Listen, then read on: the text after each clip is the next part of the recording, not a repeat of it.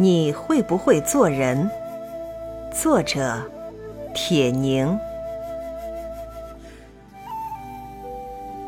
在我所熟悉的一条著名的峡谷里，很有些吸引游客的景观，有溶洞，有天桥，有惊险的老虎嘴，有平坦的情侣石，有粉红的海棠花。有遮人的蝎子草，还有扮人照相的狗。狗们都很英俊，出身未必名贵，但上相。黄色卷毛者居多，狗脖子里拴着绸子、铃铛什么的，有颜色又有响声，被训练得善解人意，且颇有涵养，可随游客的愿望而做出一些姿势。比如游客拍照时，要求狗与之亲热些，狗便抬爪挽住游客胳膊，并将狗头歪向游客；比如游客希望狗恭顺些，狗便卧在游客脚前做俯首贴耳状。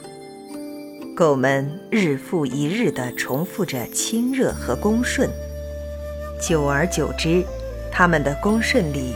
就带上了几分因娴熟而生的油滑，他们的亲热里就带上了几分因疲惫而生的木然。当镜头已对准他与他的合作者游客，而快门即将按动时，就保不准狗会张开狗嘴，打一个大而乏的哈欠。有游客怜惜道。看把这些狗累的，便另有游客道：“什么东西跟人在一块儿待长了也累。”如此说，最累的莫过于做人。做人累，这累甚至于牵连了不安人事的狗。又有人说，做人累就累在多一条会说话的舌头。不能说这话毫无道理。想想我们由小到大，谁不是在听着各式各样的舌头对我们各式各样的说法中一岁岁的长起来？少年时的你若经常沉默不语，定有人会说这孩子怕是有些呆傻；你若活泼好动，定有人会说。这孩子打小就这么疯，长大还得了吗？你若表示礼貌，逢人便打招呼，说不定有人说你会来事儿；你若见人躲着走，说不定就有人断言你干了什么不光彩的事儿。你长大了，长到了自立谋生的年龄，你谋得一份工作。一心想努力干下去，你抢着为办公室打开水，就可能有人说你是为了提升；你为工作给领导出谋献策，就可能有人说你会显摆自己的能耐。遇到两位熟人闹别扭，你去劝阻，可能有人说你和稀泥。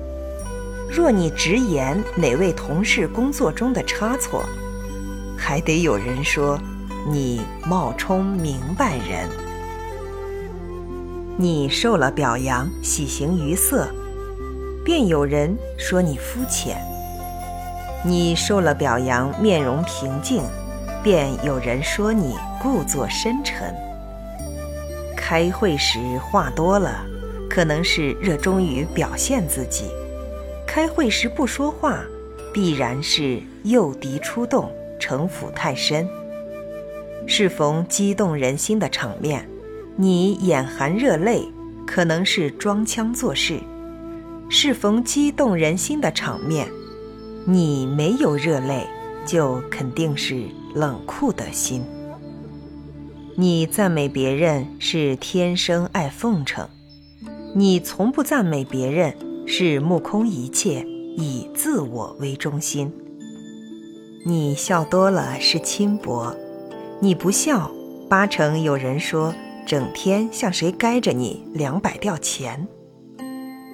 你尽可能宽容友善地对待大家，不刻薄也不猥琐，不轻浮也不深沉，不瞎施奉承也不目空一切，不表现自己也不城府太深，不和稀泥也不冒充明白人。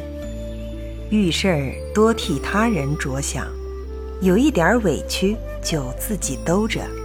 让时光冲淡委屈带给你的不悦的一瞬。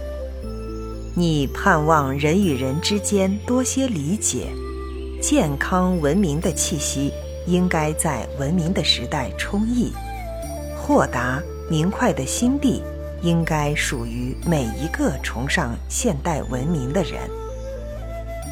但你千万不要以为如此，旁人便挑不出毛病。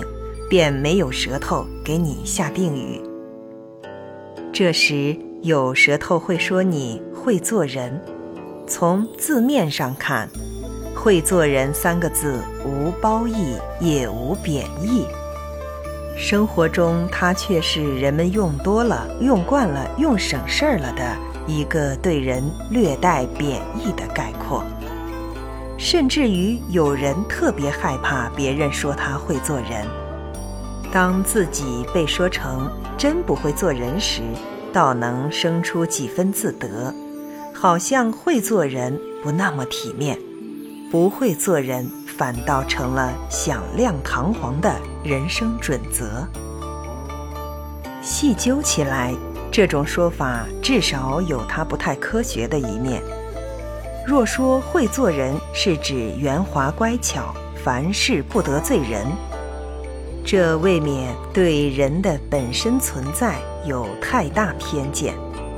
人在人的眼中就是这样，那么不会做人做的又是什么呢？